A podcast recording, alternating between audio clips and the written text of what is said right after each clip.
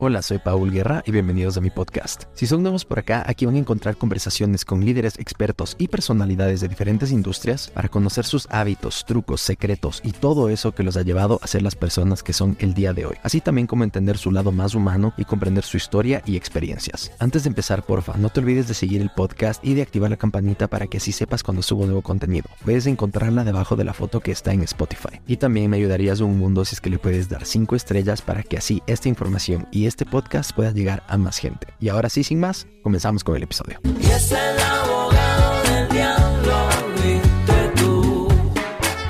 Quieres saber más de ti. Y es por eso que hoy estás aquí. Gracias, estamos ya por fin aquí en Sport Capital.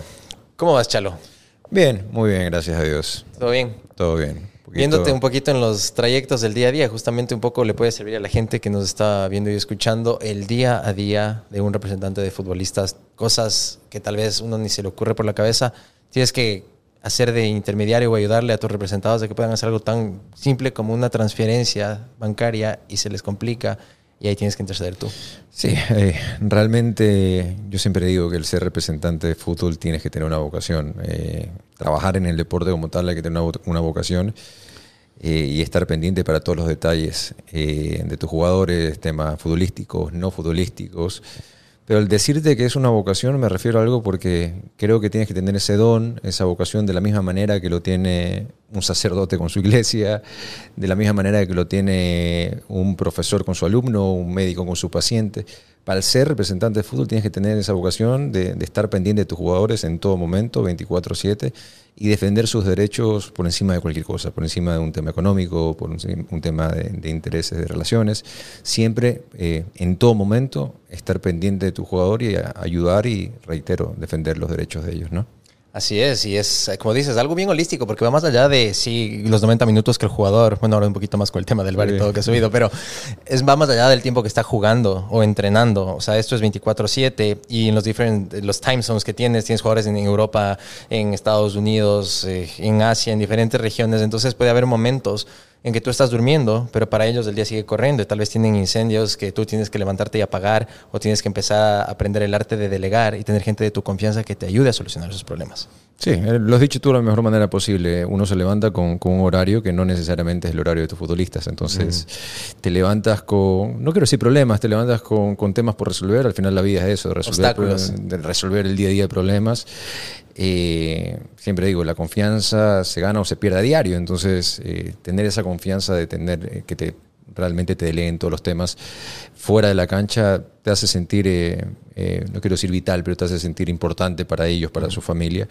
Eh, acá en Sport Capital tenemos una estructura corta, pequeña, y no porque de un tema de no contratar más gente, sino por tener un trabajo personalizado, que, que nuestros jugadores tengan llegada con las personas de que te abre la puerta, del que te sirve el café, con Joseph, que es mi mano derecha, con, con gente que está en scouting tener esa relación día a día y saber que ellos cuentan con un equipo detrás de, de- su empresa de representación, ¿no? Para la gente que te está viendo y escuchando, tal vez hay personas que te están viendo por primera vez, darles un poquito el contexto. Me gustaría ir un poco a la génesis y a mí no me gusta como que es lo obvio que se hace en entrevistas, pero yo defino mi formato más como conversaciones que entrevistas. Pero para la gente que tal vez no te conoce, te veo por primera vez, yo me quiero remontar al año por ahí 2006, cuando te embarcas como un chico que de 18 años creo que tenías. 18, sí. La hora azul. Ferdinand Hidalgo, eh, Hidalgo era el presidente Sí, de Melec. ¿verdad? En paz descanse. sí. En paz descanse. Y ahí te embarcas en este proyecto que si no me falla la memoria, según el, research, eh, te fuiste a un Best Buy, encuentras la cámara de video más barata que encontraste, que no era de una definición muy alta, y nace este proyecto de la hora azul porque en tus viajes por el mundo dijiste, los equipos top del mundo tienen su propio programa y por qué el Emelec no. Lo has dicho de la mejor manera posible. Eh, sí, justamente fue en el 2006. Yo recién me graduaba de colegio, tenía por ahí mis pequeños ahorros. Había hecho un viaje a Argentina y había visto el programa de Boca Juniors y el programa de River. Regresé a Ecuador, yo tenía buena relación con la dirigencia de Melec. Pregunté por qué no había un programa de Melec como lo tenía Boca, River, Real Madrid, Barcelona, España. Y fueron muy sinceros. eh, Había el espacio que el canal en ese entonces, si no me equivoco, era eh, Canal Canal 1. Uno, ¿no? Tenían el espacio por eh, tema de, de contrato entre ellos, pero no había quien lo desarrolle. Eh, me dieron la posibilidad de, de presentar un, un proyecto de un programa piloto Eh, tuve la oportunidad de viajar, recuerdo, fueron ocho horas que hicimos un viaje a Guayaquil, Río Bamba. En esa época no habían aviones como hoy realmente. Era un partido contra el Olmedo. Un partido contra el Olmedo. Eh, recuerdo que viajaba al lado de Cristian Novoa. Yeah. eh, básicamente con Cristian ya tenía una relación de amistad y me preguntó qué hacía ir. Y realmente recuerdo que, que le dije, no sé qué hago acá, compré esta cámara. Vamos a ver si sale un programa para ver a partir de ellos si se, se llama el programa de Melec, llámese La Hora Azul, Melec TV, como sea. Eh, larga historia corta, hicimos un viaje de ocho horas, todo lo que pasó en el bus lo grabamos, todo lo que pasó antes, eh, durante y después del partido lo hicimos. Regresamos después de ese viaje, entregué el material y 24 horas después me llama, recuerdo, Álvaro Freire, que era el, gerente deportivo de- del canal. Pensé que me iba a decir eh, gracias, gracias flaco por, eh, por, por tu idea, por, por tu- despedida, por tu iniciativa, pero no es lo que queremos. Pero sinceramente le llamó la atención, me dijo, mira, es algo completamente diferente, le vamos a meter mano, le vamos a meter, eh, meter cabeza y pensamos que va a ser un buen producto. A la semana siguiente salió en, después o antes de, de Fútbol 1, que era el programa de ese entonces, con grandes personajes, Andrés Bushmer, eh, Carlos Víctor. Carlos Víctor, Fabián Gallardo. Se enganchó una sintonía de 3-4 puntos de rating, llamó increíblemente la atención a los gerentes del canal y a partir de ahí empezó el programa de La Hora Azul, que sin duda alguna para mí fue un antes y un después de mi carrera, porque justamente ahí empieza mi trato y mi relación eh, con los jugadores día a día. ¿no? Entonces, meterte a ese mundo de cómo conviven los jugadores, cómo viajan, eh, lo que entrenan, lo que sacrifican, eh, lo que comen, lo que dejan de comer, de alguna u otra manera fue lo que me sirvió para decir, bueno, eh, esta es la mentalidad del futbolista, este es el sacrificio del futbolista y a partir de ahí tratar de entenderlo mejor. Yo creo que tuve la oportunidad de empezar desde adentro, de conocer al futbolista como ser humano y creo que eso me, me dio la potestad cuando me convertí en representante de fútbol, decir, bueno, sé el mundo de ellos, los conozco, sé de dónde vienen, sé cómo trabajan, sé eh, los grandes sacrificios que tienen que hacer que mucha gente no lo valora y a partir de ahí creo que el camino se me fue facilitando y también teniendo la relación y amistad con ellos que hasta el día de hoy te digo, yo con mis representantes no es una relación representante-jugador, Eh, Sí. es una, una relación amigo eh, y, y en algunos casos inclusive familiar. Eh, una de las anécdotas más bonitas que te puedo contar es hace tres semanas estaba, ¿Porto Alegre? estaba en Porto Alegre Mm. Y una de las, eh, de las hijas de Enero, yo he visto nacer a, a todos sus hijos desde que empezamos esta relación. ¿Padrino de alguno? Eh, sí, entonces imagínate de- desde muy pequeño, cono- ojo que para mí igual todos son muy especial, y, y le, le explicaba, le preguntaba a la bebé a oye, ¿por qué eh, Chalo es nuestro tío si no es hermano? De, Mm. Si no es hermano tuyo o no es hermano de nuestros tíos, ¿cómo él es nuestro tío? Y, y Ender le explicó, le dijo, no, hay tíos de sangre y tíos de cariño. Obviamente en ese momento se te ponen los pelos de, de- de- en punta, piel de gallina, porque dices, bueno, hemos hecho un buen trabajo, hemos hecho una... un- lo más importante para mí es la parte humana, el, que el jugador eh, te valore, que el jugador te respeta y, ¿por qué no?, que el jugador te quiera. Yo te puedo decir que en, en muchos de los casos, por no decirte el 90%, yo siento esa relación con nuestros jugadores y con sus familias de, de cariño, de aprecio, en muchos de los casos relación familiar. Eh, creo que ese, ese pequeño momento para mí fue tan importante como el momento que salimos a la presentación y habían 10.000 personas esperándolo a Ener.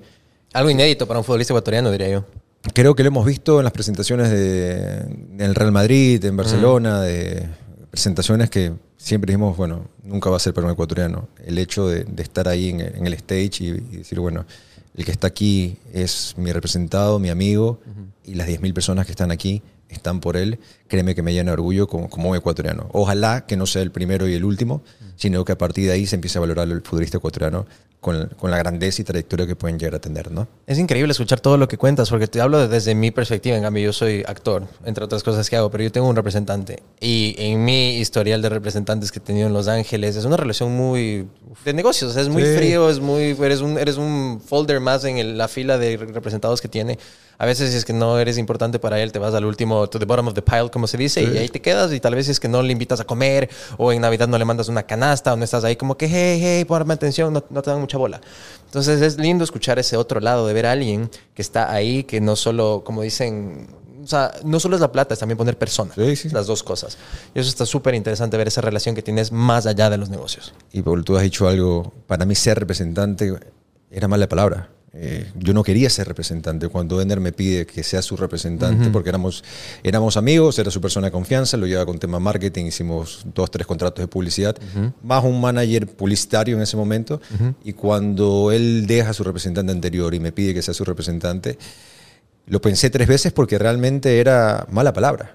Creo que ahora todavía sigue siendo mala palabra. Eh, eh, creo que la rama o el gremio de representantes, eh, me voy a incluir, no hemos ganado esa... eh, me incluyo simplemente porque soy representante, no, no me identifico con, con ese pensamiento. Se han ganado la mala fama de no ser sinceros con sus jugadores, no ser transparentes, de aprovecharse de sus jugadores. Y justamente por, por un tema parecido nació mi oportunidad de ser representante. Alguien le falló a Ener, anteriormente le habían fallado otras personas y bueno, este tal vez no sea representante, tal vez no esté 100% vinculado en el fútbol, pero confío en él, eh, lo veo una persona preparada y a partir de ahí nace nuestra relación. Pero para mí ser representante, te lo, te lo insisto, era mala palabra. Yo en ese momento trabajaba en Almacenes Juan el Jury. Ujú, Eras como cuatro años estuviste ahí, ¿verdad? Tuve cuatro años, estuve en el puesto de mis sueños. eh, Gerenciando una división de Juan el Jury. gerenciando una división de lujo, teniendo la posibilidad de viajar a Suiza, a Panamá, a Colombia. Yo mi formación laboral la tengo gracias, eh, gracias a ellos. Eh, siempre valoro todo lo que aprendí en ese proceso, que pienso que es una parte fundamental de lo que hoy soy laboralmente. Eh, pero era el trabajo de mi sueño, eh, era ten- tener la, la oportunidad de estar con las marcas, eh, mi jefe era el dueño de la empresa, entonces realmente aprendía directamente de las personas que tenía que aprender y viajaba por el mundo y conocía eh, lo que siempre lo había visto en revistas y tema de marcas y eso de, de relojes y entre otras cosas. Mm. Y dejar el- es- ese puesto que te digo, para mí era el puesto de, en ese, en ese momento, el puesto de mi sueño, para ser representante de fútbol, que en ese momento eh, era mal visto. No solo el ser representante, sino que el mismo jugador se lo veía de otra manera. En esa época recuerdo que habían jugadores que lo sacaban de, de restaurantes o no le permitían entrar a ciertos lugares. Sí, así que a quién te refieres, representado tuyo también. Sí, y un tema social que chocaba mucho, Sí. ¿no? Entonces, eh, dar ese paso, recibí cuestionamiento, no te voy a decir de mi familia, porque mi familia siempre me apoyó, pero de amigos que decían, bueno, ¿cómo vas a dejar esto para trabajar, Claro. en, trabajar en esto? La zona del confort, del, del trabajo de Sí, ensueño, estar directamente con el CEO, con el dueño de la compañía, viajando por el mundo, asociándote con marcas como dices top, de relojes, de diferentes cosas. a esto incierto, que no, primero Claro. que no había un valor económico de- determinado, sino por cada negociación, y segundo era este mundo que tú decías, bueno, eh, no, no está bien visto, ni el representante ni el jugador que, que hoy está. Hoy, claro, va, voy con un jugador, le piden fotos, le piden autógrafos, pero en ese momento no era así. Y recuerdo que en ese momento, eh, una anécdota fue con Sebastián Meliers de Revista Vistazo, me dice, quiero hacer una nota con Ener y con Felipe eh, Caicedo. Le digo, bueno, si vamos a hacer una nota eh, y yo empiezo ya como representante de ellos, quiero que sea portada. Mm. Y Sebastián me dice, mira, realmente nunca existió la portada en esta revista de lujo social que era Hola, eh, que trabajan con Vistazo Hola. Nunca ha existido la portada de un jugador. Hay que ver si la, la marca, los directores lo permiten y te doy una evolución. A los dos días me dijo, vamos con la portada, eh, vamos a arriesgarnos. A los, salió la revista 15 días después, me dijo, fue la revista más vendida de ese entonces. Eh, y creo que son anécdotas que te dice, bueno, Mm. Con- luchamos en su momento, ya no, gracias a Dios, con un tema social. De decir, bueno, los jugadores también pueden, así como en el mundo, en Europa, en Argentina, en México, los jugadores pueden ser portadas de revistas. el ju- fu- fuera de, de- de lo deportivo, el jugador ecuatoriano también lo puede hacer. Así es. ¿Por qué no? ¿Por qué no puede ser el ejemplo? Hoy en día, después del Mundial, veo a chiquitos, a niños, en su torta, no poniéndolo a Messi, no poniéndolo a Ronaldo, sino poniéndolo a Ender Valencia. Entonces creo que ese, e- ese crecimiento lo hemos, tuve la oportunidad de vivirlo desde pequeño, desde antes eran mal vistos, eh, no, no quiero decir mal, mal vistos, no eran valorados de la manera que, Mm. que hoy son. Entonces, eh, creo que fue un bonito reto, creo que nuestros jugadores lo han visto, que nosotros peleamos eh, de, de la mano por ellos. Siempre digo que, reitero, la confianza se gana y se pierde día a día. El día que el jugador siente que no estás del lado de él y Sí. que no pones los intereses de él por encima de cualquier cosa, hasta ahí llega tu relación. Oh. Entonces, eh, con nosotros al final hay una relación de, de lealtad, hermandad, y el eslogan de la empresa es transparencia y lealtad. Sin eso, para mí, no hay nada. Acabas de topar la palabra, creo que es más importante, y no solo para esta rama o este donde estás, sino para la vida en general. La lealtad es uno de esos valores que eso no te vas a la farmacia y lo compras, eso lo tienes o no lo tienes. Y es lo más difícil de encontrar en las personas. La transparencia también es muy jodido. Ahora siempre hay- la gente muestra doble caras y todo, y tiene siempre unos intereses ocultos. Y a eso quiero ir, a eso quiero ir, para agregar un poco más de contexto. Por eso me gusta este formato de los podcasts, porque podemos un poco, no es como estás con el tiempo cortado, que bueno, ya se acabó, gracias, y tienes que tratar de resumir todo.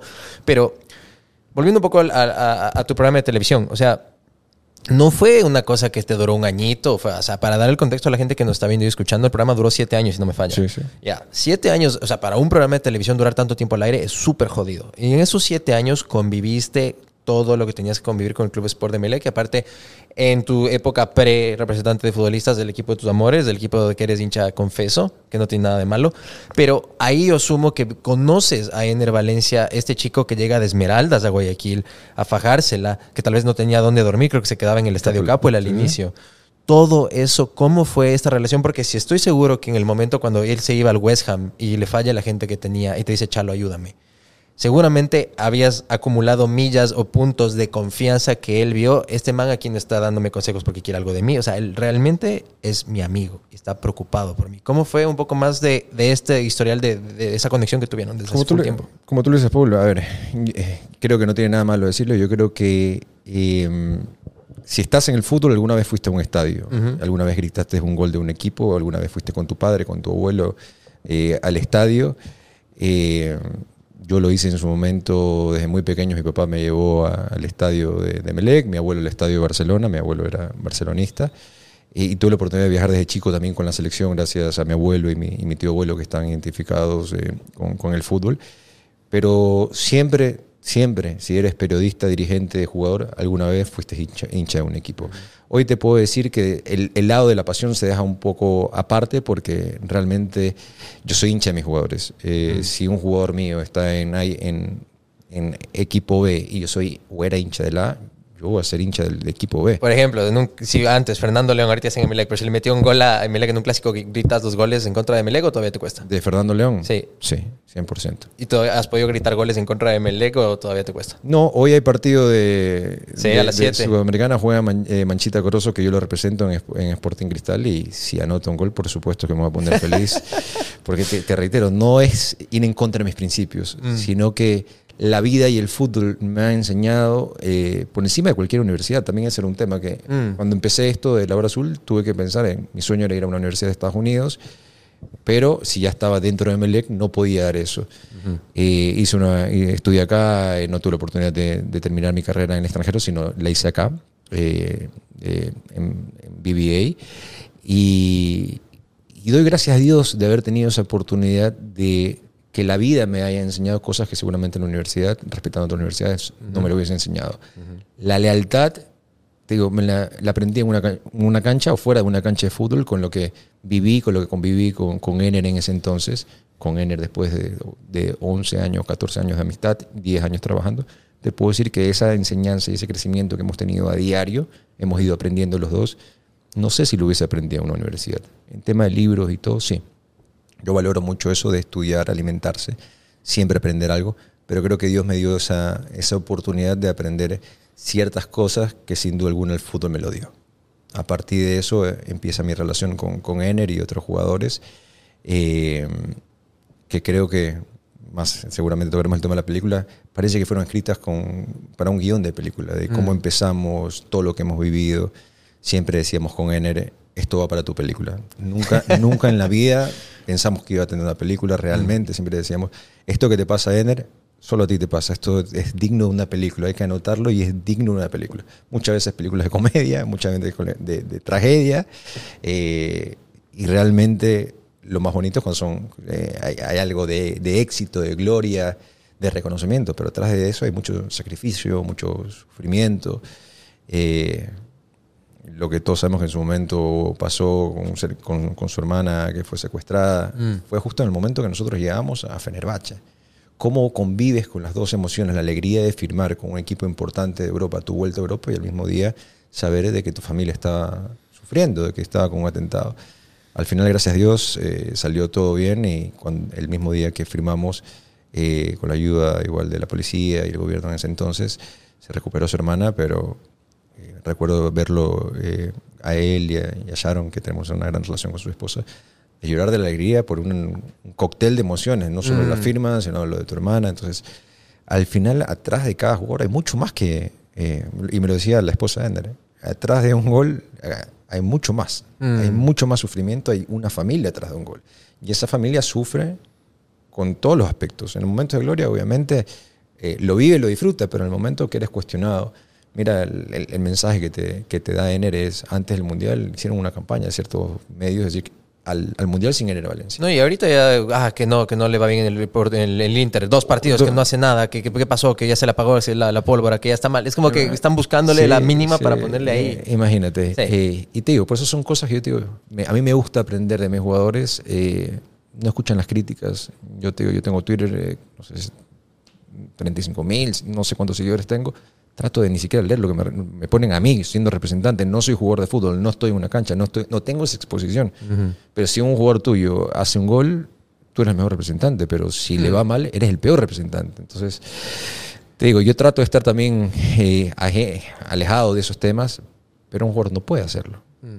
Ener justamente te dice, mira, eh, las críticas o la presión que está viviendo hoy en día, él la convierte en motivación. Se lo no recuerdo qué técnico se lo dijo, pero creo que un tema importante es en los momentos difíciles saber de alguna manera eh, llevar o filtrar esos malos momentos y convertirlos en buenos. Por eso te dice, de, de tanta presión que yo tuve en mi vida, lo convertí en motivación.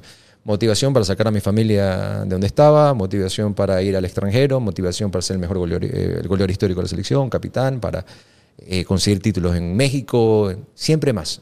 Entonces, esa presión, obviamente, hoy la tiene también el Inter Brasil, con tremendo recibimiento de 10.000 personas, están esperando de que sea de los mejores delanteros que ha tenido la historia de Inter. Bueno, esa presión él la está llevando, obviamente, a motivación. Tengo fe y estoy seguro que, que va a triunfar. Es que con esos números también que tuvo en Turquía fue una brutalidad. O sea, el promedio de gol era altísimo.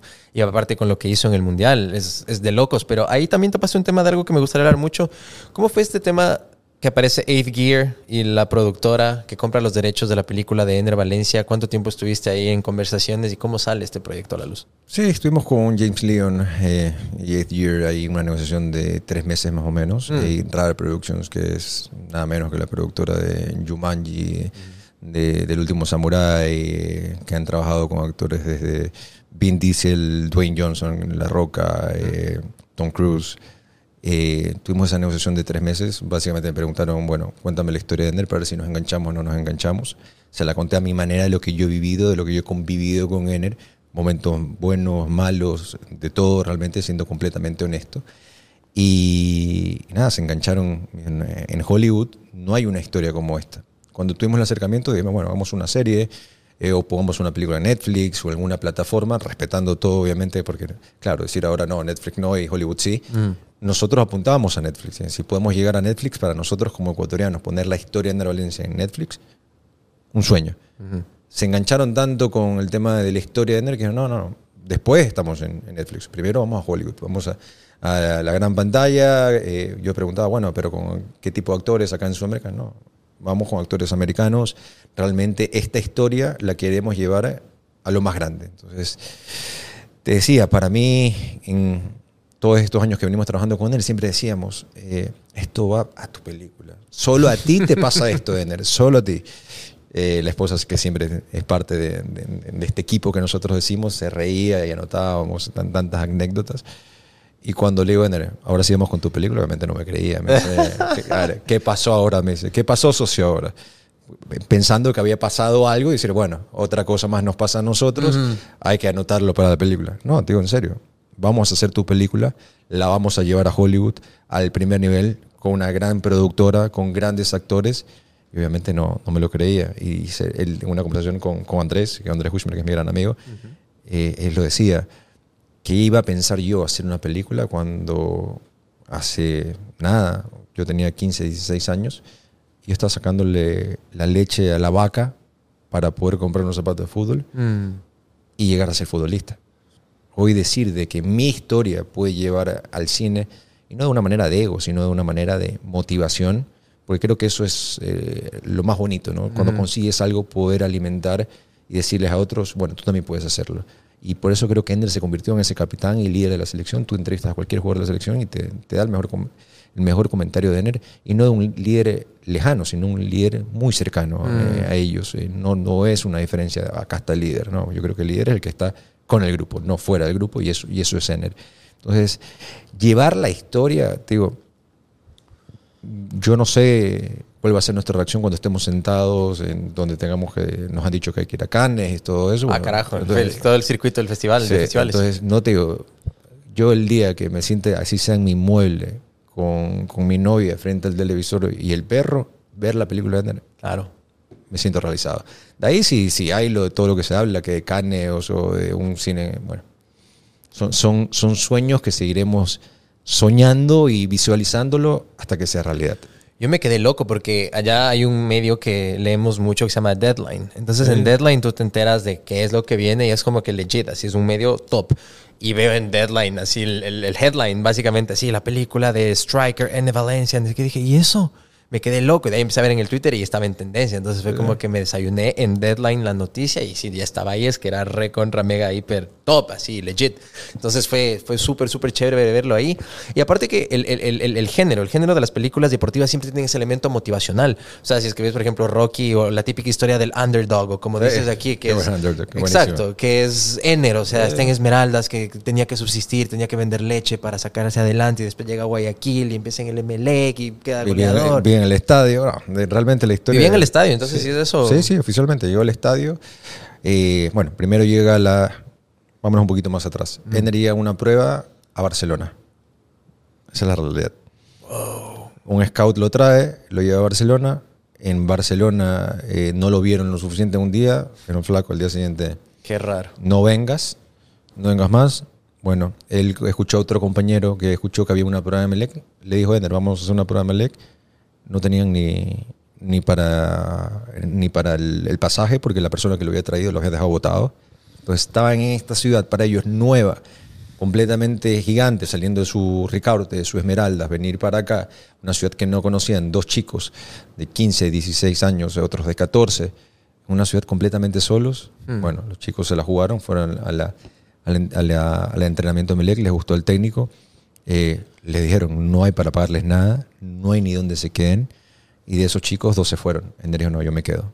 Se quedó, eh, le dio la posibilidad de vivir en el Estadio Capo en un cuarto muy básico, no nos imaginemos una suite con almohada, colcha y aire acondicionado, sino un cemento que, que realmente no estaba en buenas condiciones el estadio en ese entonces, un cemento, una ventana rota.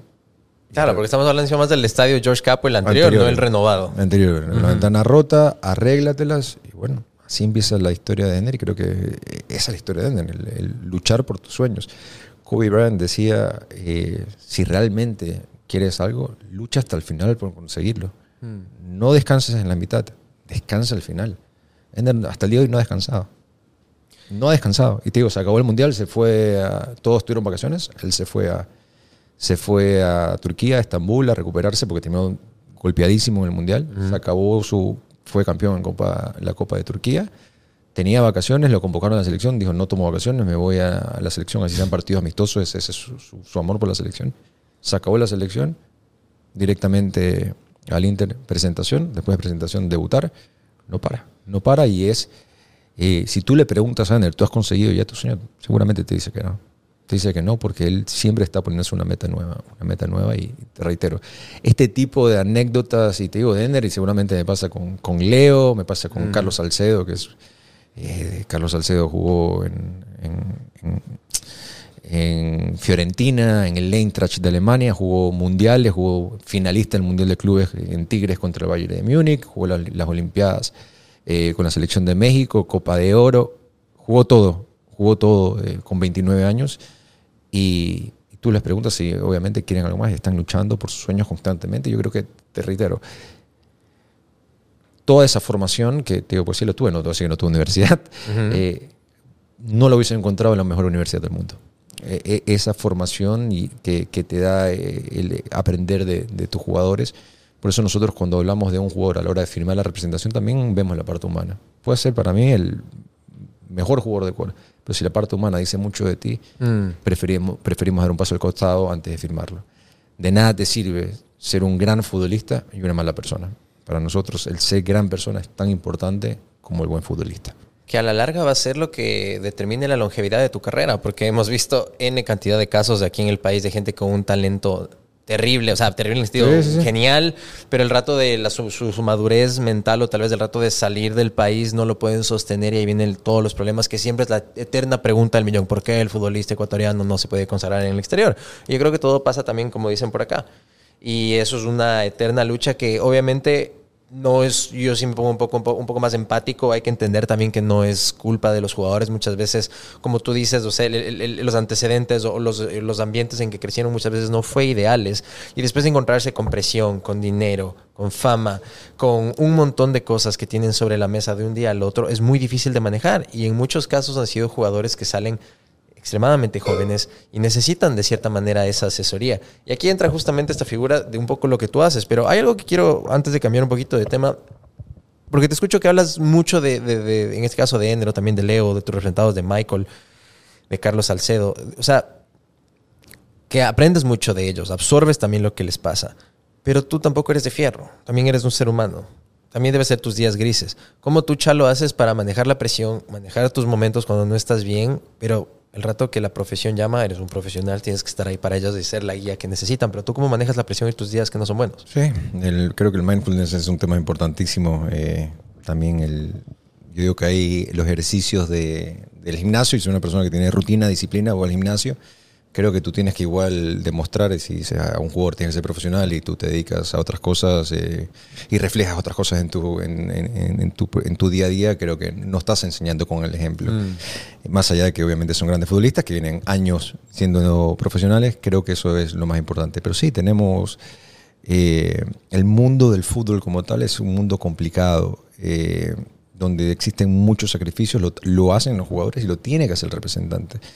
Eh, y ahí obviamente tu familia, tu pareja, eh, tienen que de alguna manera entender de que no tienes un horario. Es un trabajo 24/7, te levantas y tienes mensajes.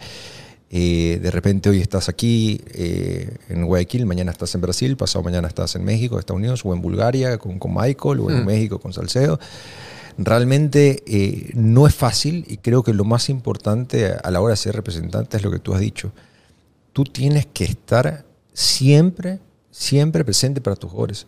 Pero si tú no estás bien contigo mismo, si tú no estás pasando un buen momento, no hay forma alguna que puedas darle una mano. Primero date la, la mano a, a ti mismo, ¿no? Entonces, eh, creo que, que en eso so- trato de, de siempre, eh, soy una persona decidida, una persona determinada, eh, trato siempre de, de aprender a día a día, eh, de seguir creciendo como persona, seguir creciendo como profesional.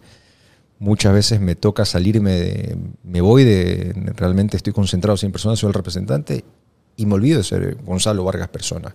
Gonzalo Vargas hijo, Gonzalo Vargas eh, novio, hermano, amigo.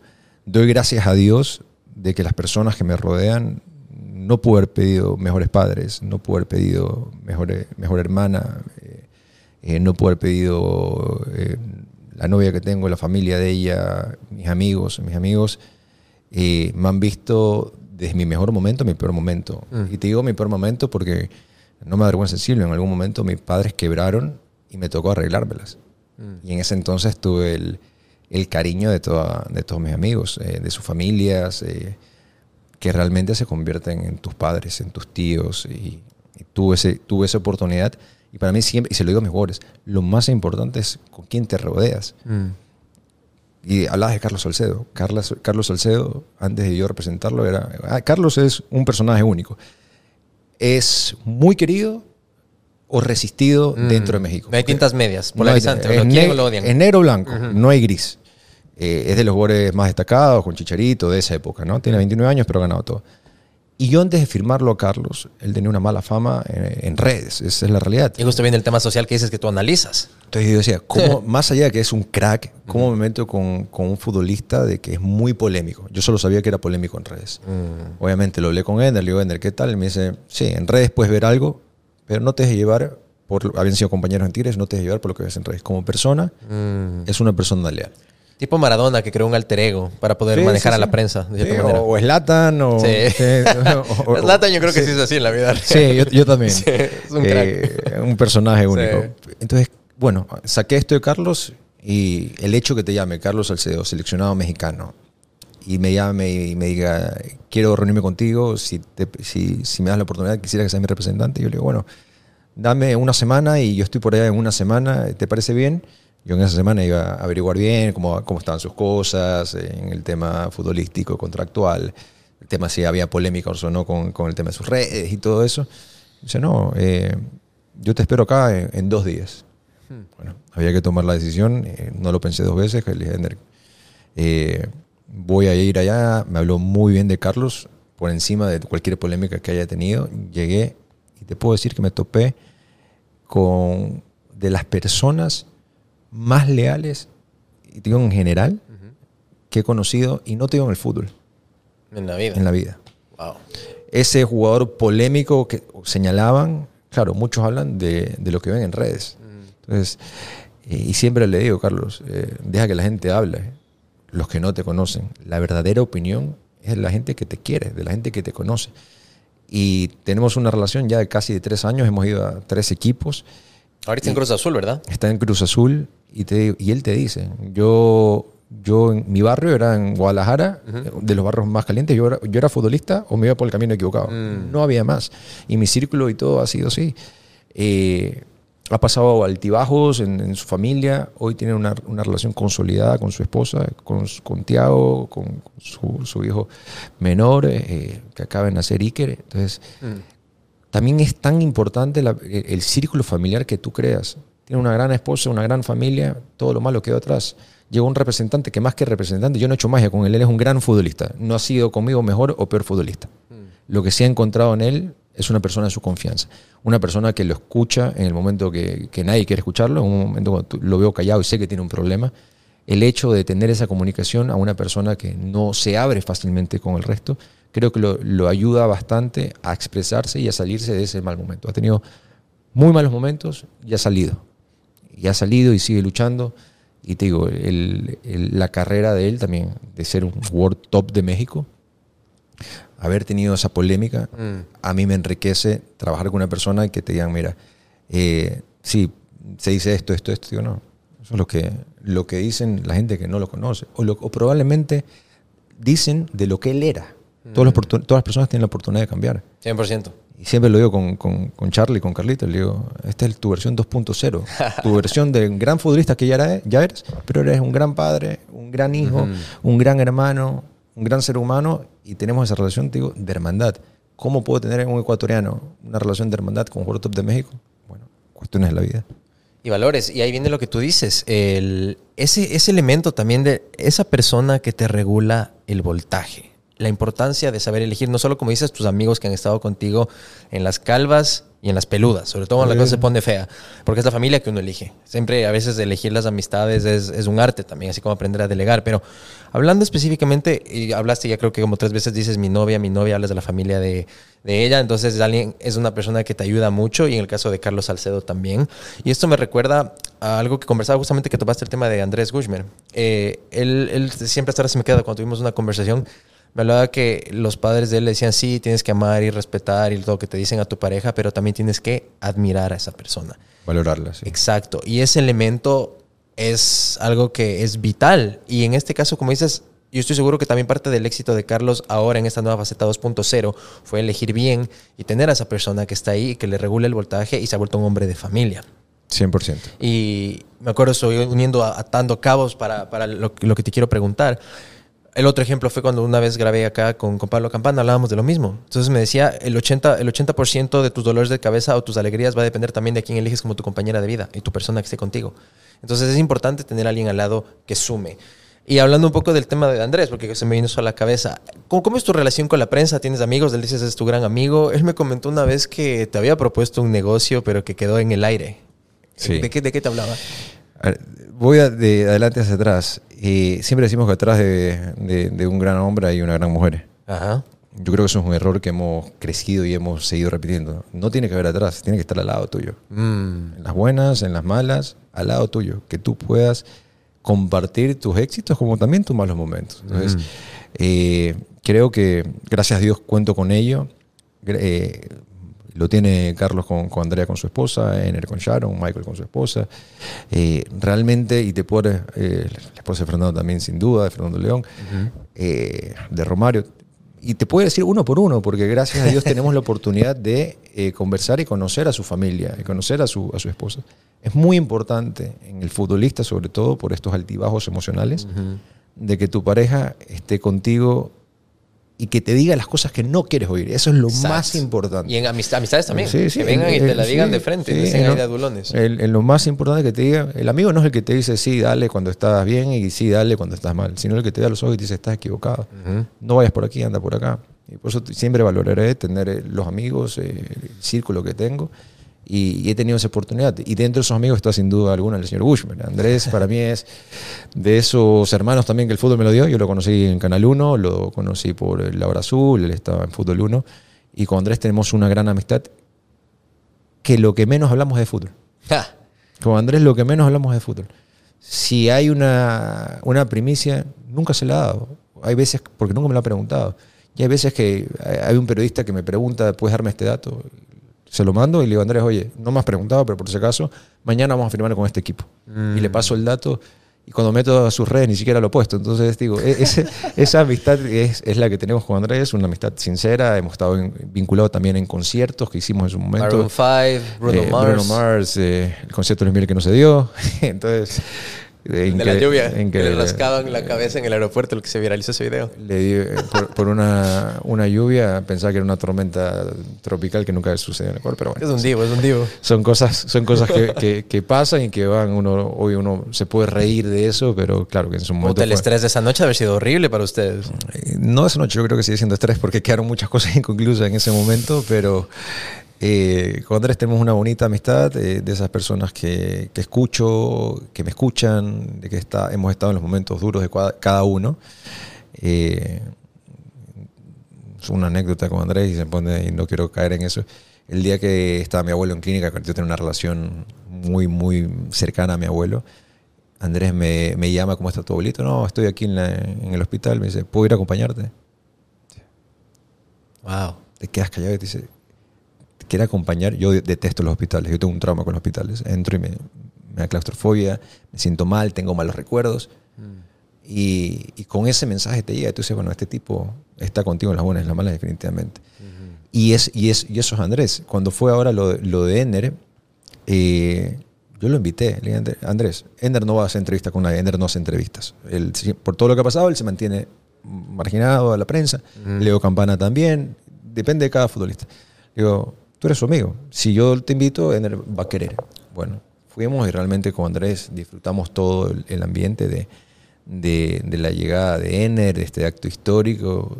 Y, y tú lo ves y, estoy y sabes que está feliz por lo que está viendo de dos amigos. Porque para Andrés, Ener y Chalo son sus amigos. Por encima del futbolista exitoso y el representante, sus amigos. Entonces, son momentos que, que, claro, que, que- que te los guardas y, y qué mejor tener esa oportunidad de vivirlo con gente que tú los valoras y que sabes que te valoran. 100% importante, pero hay algo que no me respondiste ahí porque como te fuiste Sí, con cosas. Lo del negocio. ¿Qué te dijo? Yo, que a mí me viene, creo que de- debe ser dentro de los temas que, que tenemos pendientes. Eh, yo con Andrés creo que es una persona que, que tiene que le hace bien al fútbol. ¿Se va a ser representante? Yo quisiera, si, si él quiere ser representante, aquí tiene las puertas, a- a- las puertas abiertas. Eh, Andrés tiene un don de gente. Eh, Inteligencia emocional así, pero a tope. ¿Sabes qué? Es una persona sincera y transparente. Sí. Para mí eso vale más que cualquier cosa. Más que un título, más que cuánto tienes en, en una, una cuenta. Eh, al final, cuando nos vayamos al cielo, no, no te das ni con la cuenta ni con los títulos, sino con, con el cariño de la gente que tuviste en su momento. ¿no? Entonces, creo que Andrés tiene ese don de gente y donde él quiera estar, porque está en política hoy, o si quiere estar mañana en deporte, donde él vaya a estar, va a estar bien, por la gente que es. Sí, la gente nunca se va a acordar qué fue lo que le dijiste, pero siempre se va a acordar cómo les hiciste sentir. Totalmente. Y eso es algo que, claro, a veces no sabe cómo describir, pero solo piensas en alguien y lo primero que sientes es, es algo positivo o negativo. Entonces, uno tiene que esmerarse siempre en su día a día, intentar dejar buenas sensaciones con la gente para que si algún día no estás, por lo menos no se acuerden qué carajo dijiste, pero sí cómo lo dijiste. Sí, eh, tío, a veces pasa, eh, muchas veces que no, no respondes un mensaje, créeme que para mí no, representa, no, no responder un mensaje y luego darme cuenta que no lo he respondido porque me escriben, no me dejaste en leído, para mí me duele. Digo, ¿por qué me duele? Porque yo en su momento le escribí a Jorge Méndez 10 mensajes. Me escribió el número, él respondió el mensaje 10. Wow. Bueno, entonces, si a mí me respondieron cuando yo recién empezaba, hoy, hoy que he crecido profesionalmente con Sport Capital, con el tema de representación, si un chico me escribe, seguramente cuando vean este podcast y expresan 100 personas, dirán, a mí no me ha respondido. Pues se, se- se me pasa, se me pasa. Eh, Ya lo saben, no es personal, de- está de- ocupado. de- no, y, y me pasó con, eh, con el papá de Kendry Páez. Kendry, Oh. Kendry Páez, el papá de Kendry Páez. El papá de Kendry Páez me escribió por interno en Instagram en, eh, hace tres años. Tengo un hijo que está en Independiente, le dicen Di María y tiene tres años y pensamos que tú eres el mejor representante. Tres años después me escribe un amigo, Joaquín Saavedra de la prensa, y me dice, oye, te perdiste de ser el representante de Kendry Páez. Mira tu Instagram. Me meto al Instagram de Kendry Páez y yo, a mí no me ha escrito Kendry Páez, no sé a qué te refieres. Veo WhatsApp, no tengo ningún mensaje de Kendry Páez. No, métete a Ray, Ray Páez. Me meto, efectivamente el padre me había enviado ese mensaje. Digo, solo te voy a pedir un favor. Entiendo que tengo un representante, no me interesa romper ninguna relación contractual, pero sí quiero que por favor le, me des la oportunidad de enseñarle que el mensaje está, no está en mensajes abiertos, porque son los mensajes que te llegan al Como Instagram. request. Como request, no lo seguía, aquí está. Nunca lo abrí. Entonces tuve la oportunidad de hablar con él en su momento y le dije, eh, mucho gusto, no me interesa eh, hoy venderme como que sí me interesa, no, que no me interesó en ese momento y ahora que es que Claro. sí, no, simplemente quiero decir que nunca respondí el mensaje eh, porque nunca lo, lo vi y que le deseo lo mejor a su hijo, que tenga la oportunidad de seguir creciendo y que sea realmente la joya del fútbol ecuatoriano que es y que y seguirá siendo eh, según lo que le vaya bien en, en- en su, en su crecimiento, en su proceso. Y le deseo lo mejor a su representante. Eh, ¿Quién es el representante? es un español, eh, Manuel Sierra. eh, me reuní un par de veces, no te- tenemos buena comunicación, no, no te puedo decir que somos amigos íntimos. colegas. no, sí, no tenemos nada en contra, creo que ha hecho muy buen trabajo con lo que lo está haciendo, es importante recalcar eso.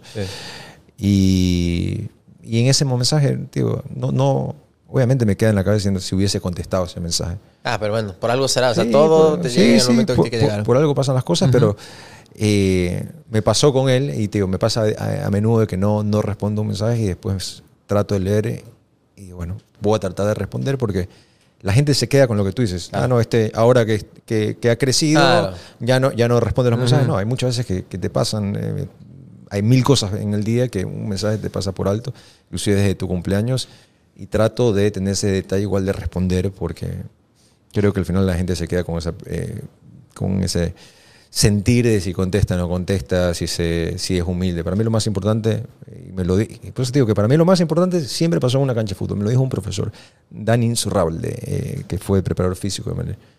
Para ser grande hay que ser humilde de corazón. Mm. Si realmente piensas que vas a luchar y para conseguir algo grande, alguna, al- sea un logro deportivo, profesional, personal, nunca te olvides de ser esa gran persona. El resto va y viene. El resto viene por añadidura, 100%. Topaste dos palabras que quiero, boom, unirlas. Dijiste Leo Campana, después dijiste Jorge Méndez. Y si algo le rescato a Leo es resiliencia. Es un poder mental para la edad que tiene fantástico. ¿Cómo viene este proceso de llevarlo de la mano de Jorge Méndez? Casi nadie, ¿no? Al Wolverhampton, que tenga su debut en Europa. No, no jugó oficialmente, pero sea, que lo fichen. ¿Cómo viene ese proceso? Y ahora, bueno, después ir a, creo que fue a Suiza, estuvo en Portugal, después regresa, está ahorita en el Inter de Miami, le llegó casi nadie, está ahorita con Messi ahí entrenando, tremendo mentor que va a tener. Pero ¿cómo ves también el proceso de Leo y tú- la resiliencia mental que él tiene? Leo tiene una madurez emocional, a pesar de su edad, increíble. Increíble. Ayer conversábamos y me decía un poco la alineación que va a estar. Me dice, no, va Busquets, va Messi. Leo, Leo, para un ratito. Es- Escucha lo que estás diciendo. Repíteme. No, que va a jugar Busquets, Messi y yo voy arriba.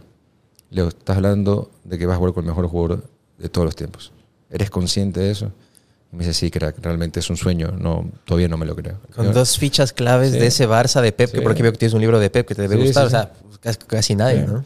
Y le digo, no, no es que no me lo creo, le digo, tú has, eh, has pasado un proceso de altos y bajos de ser el goleador sudamericano, eh, de ir a un mundial, de ir a Wolverhampton, eh, de la mano de Jorge Méndez, eh, ya te voy a contar ese detalle, a quedar fuera de un mundial cuando fuiste el segundo delantero que más goles anotó, el primero fue en el segundo fue Leo Campana.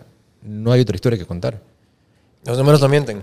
A mí la gente me putea el otro día por un TikTok que subí de eh, Pablo Campana hablaba de, de- de lo de Leo, su versión obviamente respetuosa, dice solo Alfaro sabrá por qué no lo llevó. Subo eso, entonces, ah, que sí, me empezaron a putear a mí. Pero yo les digo, brothers, los números no mienten, los números son fríos, miren los números y ya, punto. y de una liga que hoy está Messi. Entonces no, no es poca cosa, pero yo igual con Gustavo Alfaro tengo una gran relación y siempre voy a valorar lo que hizo por el fútbol ecuatoriano y lo mismo, no, no puedo cuestionar, él sabrá, como le dijo Pablo, por qué no fue Leo. Como su representante, sí voy a decir, fue el segundo delantero con más goles de todos los delanteros del, fútbol ecuatoriano, que juegan en, el extranjero y que juegan en Ecuador. Eh, la relación con. Yo conocí a Pablo, por, yo iba mucho al. Voy y- al tenis club. eh, mi primo es Luis Adrián Morejón, Copa Davis. ¿Eres primo de Luis Adrián Morejón? Luis Adrián. Eso no sabía. Sí, sí, sí. Qué bestia, qué crack. Sí. Mis mejores memorias, me encanta el tenis. De, de niño fue viéndolo a él en el equipo de Copa Davis y también, bueno, Pablo fue parte de ese equipo. Sí, claro, yo, yo iba a los partidos de Luis Adrián en los Challengers de Guayaquil, de Qué Salinas. Recuerdo un Challenger que hizo Luis Adrián y, y me mandó a jugar PlayStation con, con Del Potro. Me dijo, oye, si no tienes nada que hacer, ven- ven- vente acá. Este pelado tiene 17 años, tú también eres pelado. Eh, pues ¿Y era una palanqueta o no? una palanqueta, hincha de boca, nos fuimos a jugar a fútbol al Estadio Monumental y estábamos, no, no creo que se, seguramente, ojalá algún día nos, nos- nos topemos con, con Juan Martín. Y me invitó Luis Adrián a que sea parte de ese Challenger de- de- y que yo maneje el Player Lounge. Esa era mi función. ¿Cuál era mi función? Jugar ping-pong y jugar PlayStation con los jugadores. Entonces, Juan Martín no le fue bien y nos quedamos jugando algunos, algunos partidos de PlayStation. Esa es mi relación, bueno, mi primo Luis Adrián. ¿Qué jugaban en PlayStation? Pero que te interrumpo. No, FIFA. Ya. Sí, sí, Eh. sí, sin duda. Esa es mi relación con, bueno, con mi primo Luis Adrián y toda la, toda la vida había un clásico, Campana, eh, porque Nico le iba mejor que los dos. Pablo Luis Adrián era el clásico. Entonces, siempre venía acá y, y, bueno, yo tengo una anécdota que alguna vez le gana Luis Adrián a Pablo y nosotros, los Ripalda, mi familia, éramos muy bulliciosos y íbamos a hacerle la, éramos una mezcla de la boca del pozo y la sur oscura y íbamos a apoyar a Luis Adrián. Entonces, Luis Adrián le gana en un partido en el estadio, eh, en, en- en el estadio del tenis del centro, del tenis club, y mi mamá me dice, bueno, an- mi abuelo me dice, anda, dale la mano a Pablo. No, pero si mi primo es Luis Adrián, Luis Adrián ganó. Eh, dice, no, Pablo perdió y fue un caballero, anda dale la mano. Entonces, yo me meto a la cancha, a la cancha, un niñito, le doy la mano a Pa- a Pablo en ese entonces, de 23 años seguramente, me dio la mano y ese fue mi primer recuerdo con Pablo. Después, mucho tiempo atrás, bueno, coincidíamos, jugábamos fútbol en el, en el tenis, porque Pablo jugaba fútbol también en el tenis, que habíamos un grupo en las mañanas. Eh, me la acerco a Pablo y Pablo me dice, mira, estamos hablando desde con el representante de Vinicius, eh, de Vinicius eh, que lo llevó el Real Madrid, eh, estamos hablando con, con algunos representantes y yo, por mi manera determinante de ser, yo le dije, bueno, yo voy a llegar al mejor representante del mundo. Yo tengo llegada eh, a Joao Camacho, que es la mano derecha de Jorge Méndez. Tenemos hasta el día de hoy una muy buena relación con Joao, hablamos seguido con Joao. Eh, más de cualquier cosa que hayamos hecho en el fútbol, hay, hay una bonita amistad sincera. Aprendo mucho de él, de Jorge. Eh, y bueno, hablé con él, lo enganché, le dije, Joao, hablemos con Jorge, hay esta posibilidad de Leo. Tiene algunas ofertas, eh, se, se sonaba el Inter, el Milan, algunos equipos, pero mi interés es llevarlo de la mano a un equipo importante. Entonces fue así que me acerqué a Pablo. Eh, Pablo me dio la apertura y luego eh, yo ya lo conocía a Leo, pero sin- simplemente relación de, de amigos en común, habíamos jugado fútbol también. Eh, me dio la apertura, traje la posibilidad de, de Jorge Méndez y viajamos a Inglaterra eh, con Pablo, a que se conozca con, con Jorge. Hubo una oferta en ese momento del Brighton también eh, y nos fuimos por el tema de, de Wolverhampton. Esa es un poco la historia. Leo llega, toda la resiliencia, llega a Wolverhampton, no debuta, no juega Leo en Wolverhampton. Vamos eh, luego a Portugal, tuvo muchas lesiones. Se complica Leo, un chico de 20 años en Portugal, que se lesionaba, que no le, no- le costaba, le costaba mucho, no se rendía. Portugal ha sido difícil para los ecuatorianos. Sí, no, no, es, es una liga muy difícil, Sí. muy, muy competitiva. Y dimos eh, nuevamente con, con Joao y con, con Jorge la, la posibilidad de ir a Grasshopper de Suiza. Anduvo muy bien, otra vez se complicó un tema de lesión, reapareció el delantero que estaba, y bueno, hasta ahí llegó la historia. de- hasta ahí. En ese momento hacemos una pausa de Europa, vemos la posibilidad de- del Inter de Miami, eh, y obviamente para Leo fue un refresh de empezar de cero, él obviamente con su familia, eh, había ido bastante el tema de Miami, Leo ciudadano americano, y, y ahí empieza la historia del, de- del Inter de Miami. Te digo, hasta ahí, pausa lo de Europa, porque para Leo el sueño sigue siendo ir a Europa. Tiene 22 años, va a jugar con Messi, está dentro de los capitanes de- del Inter de Miami, el proyecto lo valora de tal manera que obviamente cuando se rumoraba que podía salir, dijo, no, tuvimos la reunión con los principales del equipo, eh, que también uno dice, bueno, tuvimos la oportunidad de conversar con, con, con Jorge Más, eh, con José, y dice, bueno, Sí. También Así nadie también. Sí, te digo, también, para mí también es, yo me voy emocionando con, con lo que ellos van viviendo. Entonces, sí, sí, eh, tiene, Leo está en el equipo donde está José, Jorge Más, está Beckham, está Messi, está Busquets. Y obviamente ese crecimiento de, de Leo es algo que me nutre a mí también de, en networking, en eh, aprender cosas de, de esta gente exitosa en, en- en la vida, ¿no? no en el fútbol, en la vida. y, y para mí verlo a Leo feliz y para Leo sin duda alguna vale más que cualquier derecho económico. Leo vive el fútbol y sufre el fútbol. No, mucha gente se imagina Leo Campana eh, vino de un estatus social diferente al común denom- deno- denominador, pero bueno, creo que tiene igual o más mérito haberlo introducido en ese mundo y a pesar de, de- de las dificultades haber sobresalido. Leo concentró, comió, sufrió, durmió, todo lo que se vivió en las visiones inferiores de Barcelona. No son las visiones inferiores del Real Madrid, más allá de, de- de lo- de la grandeza de Barcelona. No son las revisiones del Real Madrid. Bueno, Leo eh, fue pro- eh, todo el proceso paso a paso, lo vivió y sin duda el, el proceso es parte fundamental del, del- del resultado. Hoy Leo es Leo del Inter de Miami, pero también por lo que vive en Barcelona, las cosas buenas y las cosas malas. Pero esa madurez emocional de, de Leo es que lo ha llevado a donde está. Que para mí no es ni de cerca el techo donde va a llegar Leo Campana. Más allá- ¿Cuántos años tiene? tiene 22. Más, más allá de que lo que tú dices, tiene mucho cuestionamiento, bueno, eh, el cuestionamiento, si, si estás en el fútbol y, y no puedes con el cuestionamiento mediático, tienes que, y te digo a mí como representante me pasa, imagínate, Claro. perdona, a Leo Messi le pasaba antes del Mundial, siendo Leo Messi. No, En el- siempre. ¿No viste lo que le decían en París? Le gritaban "¡Ah, Messi", A Messi. Que se vaya. O sea, Entonces, si a, si a Messi. Tiene este, a, a veces esta discrepancia, distanciamiento con las a redes, con- Ronaldo, a todos. a Cristiano, a quien sea, bueno, eh, Eh. le va a pasar a Ender Valencia, le va a pasar a Leo Campana, a Michael Estrada, a Carlos Salcedo, a todos le va a pasar. Y de rebote le cae al representante. Entonces, Eso te iba a decir. hay, hay que vivir con eso. Pero lo bueno es que ya estás fogueado, porque si a alguien le han dado garrote, que yo tengo memoria, es a Ender Valencia. Sí, Entonces tú ya ahí tienes, y él tiene una mentalidad, ya debe ser como, como caucho, no le pasa nada, o sea, una fortaleza mental tremenda. Entonces, yo, yo estaba en redes cuando le- lo atacaban, yo salía a defender, me peleaba con un periodista, me peleaba con un ex técnico, con un ex jugador. Hasta que Ender me decía, socio, que nos hicimos socio, socio, no pares bola. No, por eso te digo, el crecimiento es de los dos. Generalmente Sí. el representante le dice al jugador, oye, no le pares bola a las redes. Yo me enganchaba tanto, igual me engancho hasta el día de hoy cuando atacan a un jugador mío y se meten con la parte humana, me engancho. Pero en vez de ser el representante que le dice al jugador, no te enganches con las redes, en ese entonces fue me dijo, socio, no le pares bola a las redes. Vamos para adelante, enfoquémonos en lo nuestro. Qué bestia, grande. qué- ahí está, ahí está porque es un, un Sí. tipo diferente. Pero hablando un poco de lo de, de lo de Leo, yo te puedo hablar desde, desde mi onda de experticia. Lo mismo hay esas críticas, por ejemplo, en el tema del entretenimiento con los actores. Entonces dicen, ah, por ejemplo, Ben Affleck o Christian Bale o quien sea que se pega un cambio de, de cuerpo de cuatro o cinco meses o... eh, Chris Hemsworth o quien sea. Ah, es que es súper fácil para ellos porque tienen toda la plata del mundo y tienen el entrenador y, el, y le digo, ok, pero los push-ups, la, la rutina, la dieta, todo tuvieron que hacer, no porque tienen el, el- coach ahí que les despierta a las 6 de la mañana o lo que sea, tienen un gym bonito y todo. Eso no significa que te va a dar los músculos. Igual tienes que poner el trabajo todos los días. O sea, eso no quita lo uno a lo otro. Totalmente. A ver, me pasa, me pasa a mí, eh, te lo digo, eh, amigos míos, amigos míos que me conocen, eh, que son mis hermanos. Claro, se quedan con la foto, la foto bonita en Instagram, eh, se quedan con el restaurante Michelin, se queda con, con el avión, se queda con, con la linda ciudad. Pero hay muchas veces que, que durante ese mismo viaje, donde está el- la, la- la fotito de- del plato de comida, hay muchas veces donde estás completamente solo, donde tienes que ser el soporte y el sustento de tu jugador y de la familia de tu jugador.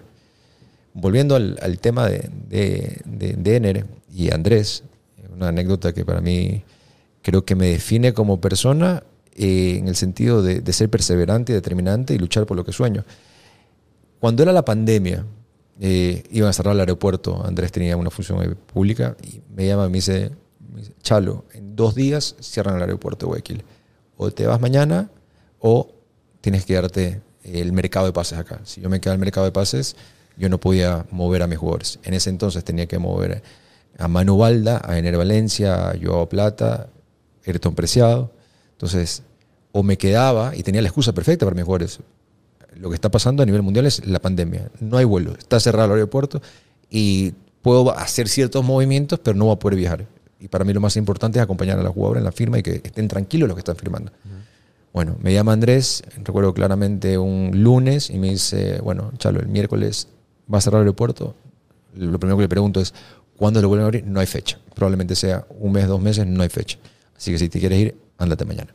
Bueno, agarré una maleta con todas mis cosas, me fui a Monterrey, llegué al hotel, en el hotel el gimnasio cerrado, el restaurante cerrado, eh, el room service cerrado.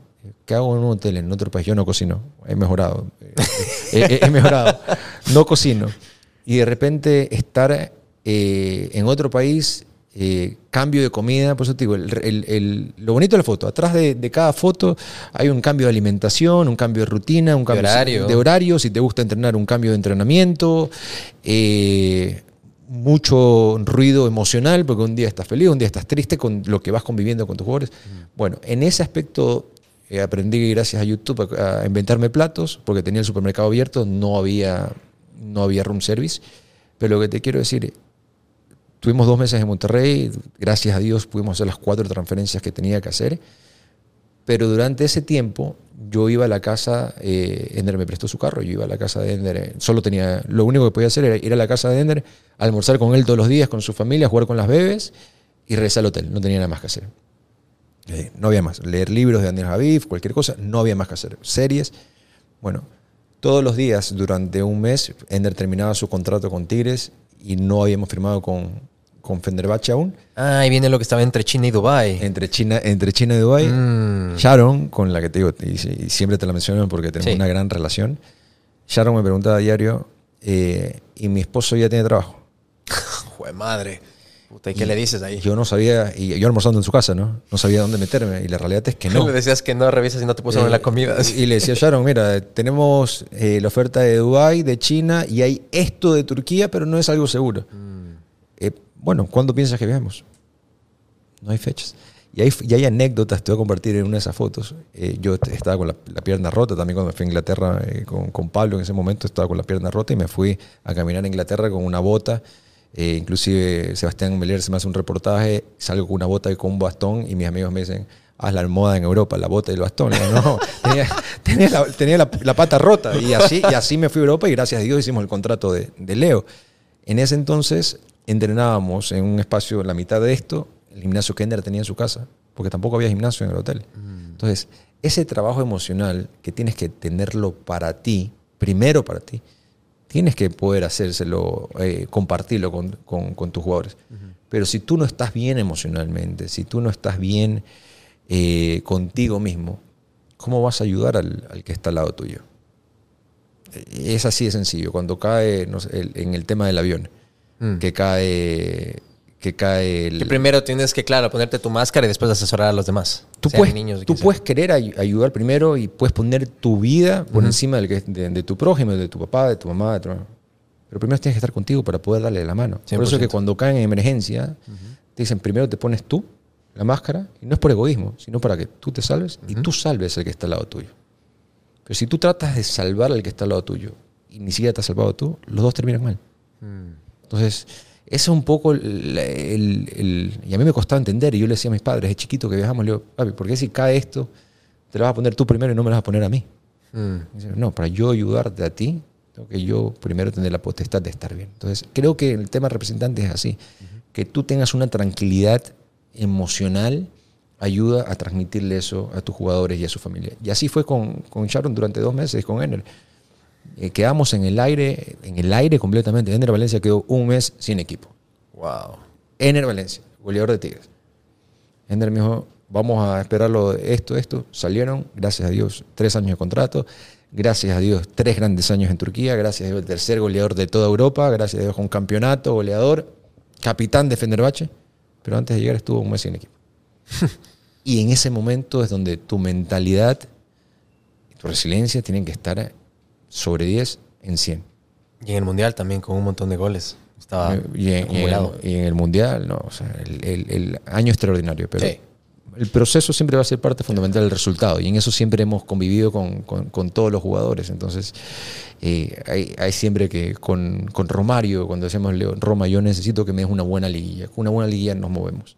Puta, con Almada la rompió, Romario. La rompió, fue campeón, hoy está en Oviedo, está a un paso de la mejor liga del mundo. Pero es que ellos crean en sí mismos. La confianza es algo en uno mismo es fundamental, sea jugador de fútbol, representante, lo que sea. Obviamente la confianza es una cosa y otra cosa es el egocentrismo de creer, creerte más por encima del resto. Yo creo que son cosas muy diferentes que a veces la gente se confunde. La confianza en sí es importantísimo. Pero más importante para mí es la, la integridad. ¿Y qué me refiero con la integridad? El saber tomar decisiones y actuar Mm. cuando alguien no te ve. El representante al futbolista muchas veces tiene la oportunidad de, de actuar y pasa. Por eso te digo, el representante, insisto, para mí sigue siendo mala, mala palabra, insisto. Muchas veces toman decisiones porque no tienen esa relación que yo, gracias a Dios, tengo con... Yo cuando tomo una decisión estoy pensando en la esposa, en el hijo, en la hija, que al final todos ellos son los que me reciben en su casa. Yo cuando viajo me invitan a comer a sus casas, convivo con ellos, parrilladas, juegos. Entonces, a la hora de tomar decisiones, siempre, siempre estoy preocupado por su familia. Porque la llegas a sentir como familia tuya. Si viajas tanto, como es mi caso, y convives tanto con ellos, al final los ves más que tu propia familia. Entonces, no hay forma de, de no tener ese vínculo. Entonces, para mí, eh, te digo, el ser representante, lo más importante que me preguntan- cuando me pregunta un, un chico, un pelado, me dice, oye, ¿qué es lo más importante? Integridad. Saber actuar y tomar las decisiones cuando no te ven. No cuando te ven, cuando te ven tienes el foco, tienes la luz, te peinas con kilos de gel, eh, te, te peinas bonito, sales planchadito. Ahí es cuando te están viendo. Lo importante es cuando no te ven. Chalo, hay una cosa que pasó que nadie estaba viendo porque son esos, esos temas de negociaciones que pasan y es una anécdota que creo que es chévere compartirla. Eh, la importancia también de lo que haces. Por ejemplo, cuando estaba por firmar con el West Ham, y dime si es que tal vez estoy equivocado, Ender estaba solo y le habían dicho o me firmas esto o se te acaba y te regresas a México y ganas cuatro veces menos de lo que estás, vas a ganar en este contrato. Y te tuvo que aguantar y dijo, no, yo no firmo nada hasta que no venga mi representante y tuviste que llegar a Inglaterra para, para ayudarle. Y ahí fue cuando te, te estrenas, pero fue así. Sí, tuvo dos días sin salir de- del hotel, realmente comiendo room service. Eh, Nere, como te digo, eh, la determinación de él es, es increíble. Eh, otro chico, pienso que le decían, si no firmas aquí, vas a regresar a México, ganar cuatro veces menos, se regresaba. Inclusive en otro chico, yo, Gonzalo Vargas, de ese entonces, también lo hubiese hecho. Porque era lo uno o lo otro. Pero claro, no era lo uno o lo otro, era lo que te habían ofrecido. Y siempre, eh, siempre para Ener, y es lo que hemos aprendido juntos, el valor de la palabra tiene más valor que cualquier documento firmado. Y, creo que la diferencia entre los cobardes y los caballeros es la palabra. 100%. Si tienes palabra, el resto puede decir cualquier cosa. Tu jugador y tu palabra te va a defender. Muchas veces a mí, Ener, Leo, eh, Carlos, le han dicho, no, Chalo, esto. Un momentito. Ellos, ellos me han defendido en algunas ocasiones de dirigentes que no lo metas a tu representante en esta negociación. Carlos Salcedo se ha levantado una mesa en una negociación porque han llegado a un acuerdo y han querido dejar fuera el tema del, del- del representante. Se ha parado y dice, no, vamos juntos en todo. Y la diferencia es que nosotros cuando... Te explico un poco el tema de la representación. Normalmente la FIFA te dice que tú puedes llevarte el 10% del salario de tu jugador. ¿No bajaron ese cap? ¿No iban a regular algo Sí, recién? está regulado ahora. Eh, a mí no me afecta porque nunca nos metimos con el 10. Ujú. Para nosotros... Solo de las transferencias agarró. En una negociación nosotros decimos, de lo que le corresponde al jugador, la MLS es así, se paga el valor adicional, pero por encima, no del bolsillo. Yo no podría estar tranquilo aquí en mi oficina con aire acondicionado, sentado, recibiendo del salario del jugador que está levantándose a las 6 de la mañana, no está desayunando, no ve a su hija ir a la escuela y se va a, se va a recibir un sol de 40 grados en, México. Yo, no, yo, Gonzalo Vargas, no podría recibir eso. Entonces, mi tema de representación yo lo manejo de una manera diferente. Yo no me meto con el dinero de los jugadores. Muchos dirán, bueno, se mete con el dinero de los clubes. Obviamente eh, hay un trabajo y yo siempre trato que la negociación sea la mejor, lo, lo mejor para todos. La MLS, la Premier League, hoy en día están con ese formato. Del salario del jugador, la liga o el equipo paga el 10% del representante. Pero ya no de directamente el jugador, sino por encima del valor. El 90% de los representantes se meten con el salario directamente del jugador. Entonces, yo, eh, algunos me preguntan, ¿tuviste suerte eh, a la hora de empezar esto? Le digo, más que suerte, creo que cuando tú entras a un mundo de tiburones, como es el fútbol, o un mundo de piratas, simplemente con hacer las cosas transparentes, marcas una diferencia. Si todos están, hacen mal y tú haces bien, marcas una diferencia. ¿Puedo añadir algo? Yo ahí creo que voy a lanzarte una de las frases de Séneca que me encanta. Y yo creo que sí tuviste suerte, pero es una definición diferente de suerte, porque yo creo que la suerte, como decía Séneca, es cuando la preparación se conoce con la oportunidad. Y cuando llegó tu momento, estabas preparado y estabas listo. Entonces, sí. Sí, totalmente, totalmente, tienes razón. No, y te digo, y, y eso debo mucho también a la formación que me dieron mis padres, a los valores, porque al final hay cosas que no puedes negociar y son cosas irrenunciables. Para mí los valores eh, valen más que cualquier cheque. He tenido en esta profesión a alguien que me ha dicho, mira, eh, agarra tú este, este valor que va a ser más que el 10% y no le das nada a tu jugador. Así empecé yo. Eso fue de las primeras propuestas que tuve. Yo me viré y le dije, "Ender, me están ofreciendo esto. ¿Te parece? Yo no lo voy a tomar, pero quiero que tú lo sepas de mi boca. Dijo, no, eso sí te agradezco. Esa es la confianza y ese es el vínculo. Nosotros, todo lo que le dicen a mis jugadores, le escriben 100 representantes. 100. Oye, tienes equipo, eh, te pago, ¿cu- ¿cuánto, cuánto contrato, cuánto tiempo te falta para terminar con Chalo? Y ellos, así falta un año, dos años, dicen, no, me quedan cuatro años. La representación dura dos años. Pero e- esa es la protección. Entonces que- el límite, cada que cada dos renovar. años hay que renovar. Entonces, eh, hoy le preguntas a Carlos Salcedo, a Ener, a Leo, a Michael, "Oye, ¿cuánto tiempo te falta con Chalo? Y te dicen dos años. Probablemente uno tendrá un año y medio, el otro eh, nueve meses, porque ese, ese es el vínculo de protegernos en camino. Eh, muchas veces lo han llamado a Michael y me dice, Chalo, tengo esta propuesta, pero me dicen que te deja a un lado, yo no la voy a tomar. Le digo, bueno, que hablen conmigo y no por el hecho de que me quieran dejar a un lado. Si es realmente bueno para ti, vamos a buscar la forma de hacerlo. Mi beneficio no está por encima del tuyo.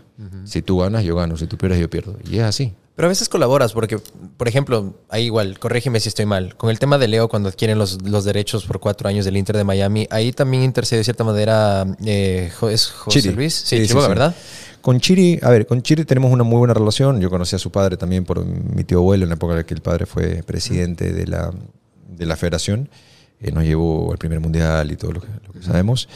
Y la historia del Inter es la siguiente. Yo estaba de vacaciones en Miami y literalmente, justo mi hermana me hizo acuerdo ayer que almorzando con ella. me- eh, le pedí ayuda eh, a, Joao y a Jorge. Le oye, tienen Jorge Méndez y Joao Camacho, si tenían un contacto en el Inter Miami. Me dijeron, sí, este es el contacto del director deportivo.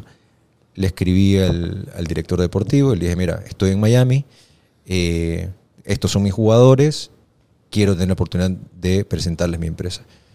Me contestaron inmediatamente, me dicen, ¿cuánto tiempo puedo venir? Yo estaba al lado de las instalaciones del Inter Miami. Para hacerme un poquito... No, podría estar en, un par de horas ahí. En realidad estaba 10 minutos. Ya, ya había ido allá, había, había alquilado el carro, estaba con mi hermana y le dije, va, vamos a comer algo, vamos a hacer algo de shopping hasta hacer un poquito de tiempo para que el que muestra hambre no come. Eh, ha- hagámonos los importantes. Fui con mi iPad, le presenté, eh, le presenté todos los jugadores y Nicky Budalic, que es de, de los, de los hombres importantes, claves de- del Inter, me dice, ¿cómo está Campana?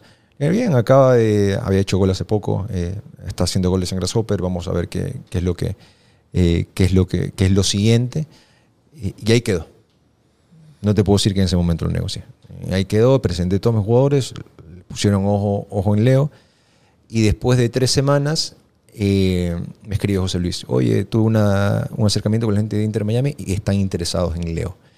¿Te interesaría? Le dije, mira, sí, justo hace tres semanas estuve con ellos, eh, vieron todos los jugadores, pusieron ojo en Leo, pero no me han ofrecido nada. Si tú crees que podemos bajar una oferta contigo, vamos para adelante, no tengo ningún problema. Y así fue. Me dice, bueno, hagámoslo en conjunto, vente acá, nos reunimos y fuimos avanzando. Chile fue parte fundamental en, la llegada de Leo y con él tenemos una muy buena relación. Eh, y así fue.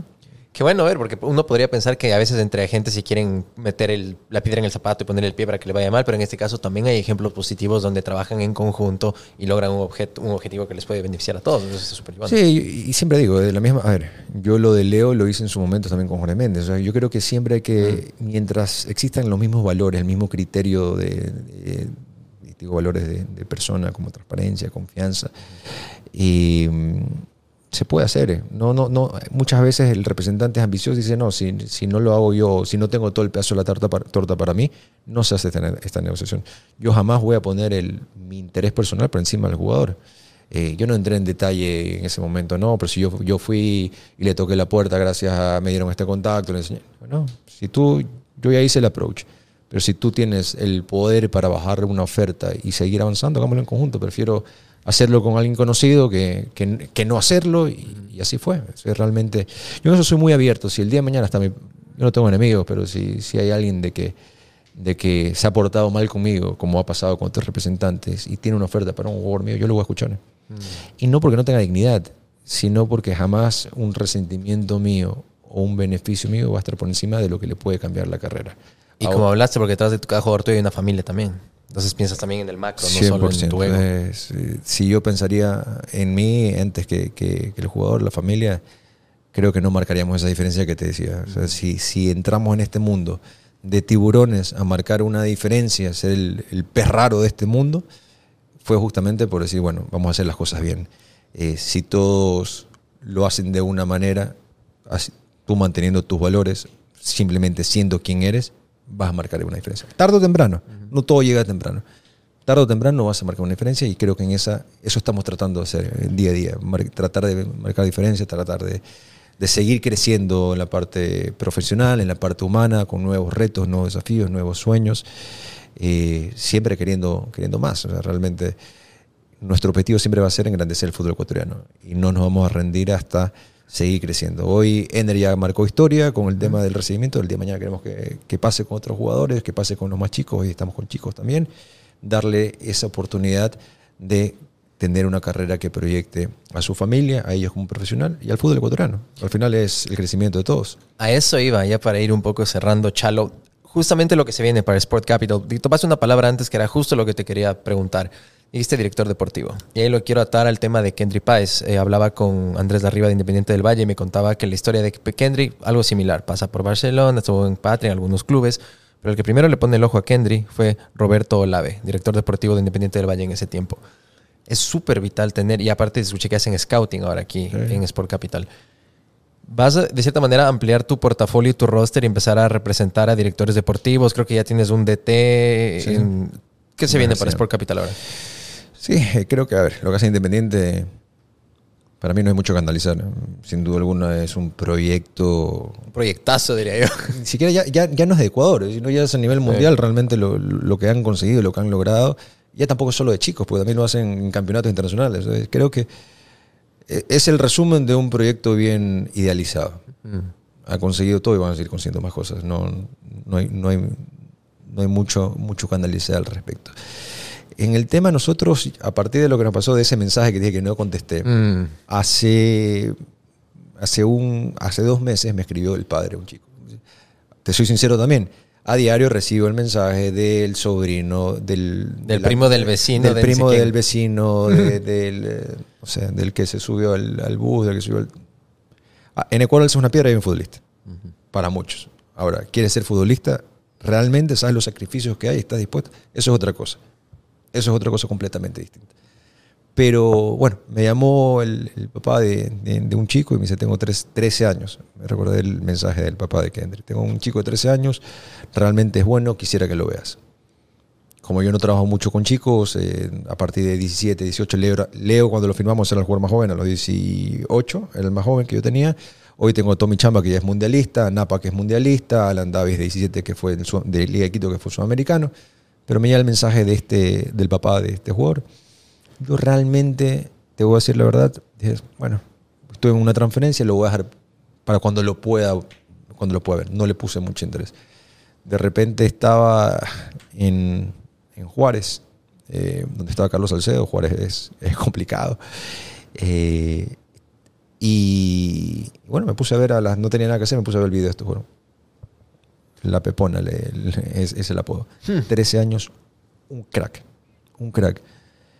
Hablo con Joseph, que es mi mano derecha de, de Sport Capital, que está acá. Le digo, Joseph, tiene 13 años, pero es muy chico, pero realmente es diferente.